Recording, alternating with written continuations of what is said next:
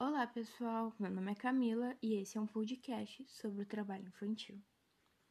O trabalho infantil é uma coisa que está se tornando cada vez mais normal no mundo em que vivemos. É o uso da mão de obra de crianças e adolescentes para substituir o trabalho dos adultos em alguma atividade econômica. Também se refere ao emprego de crianças em qualquer trabalho que as priva da sua infância ou que interfere na capacidade de frequentar a escola regularmente.